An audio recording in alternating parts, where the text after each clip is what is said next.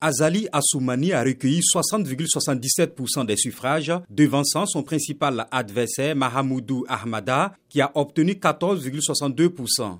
Ce dernier a immédiatement rejeté les résultats, dénonçant un coup d'État militaire à travers une élection présidentielle.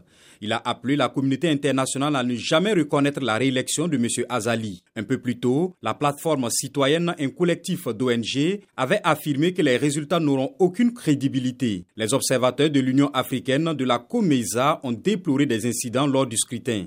Ils ont soutenu que la situation empêche de se prononcer de façon objective sur la transparence et la crédibilité du scrutin. Le camp présidentiel a balayé d'un revers de main toutes ces critiques.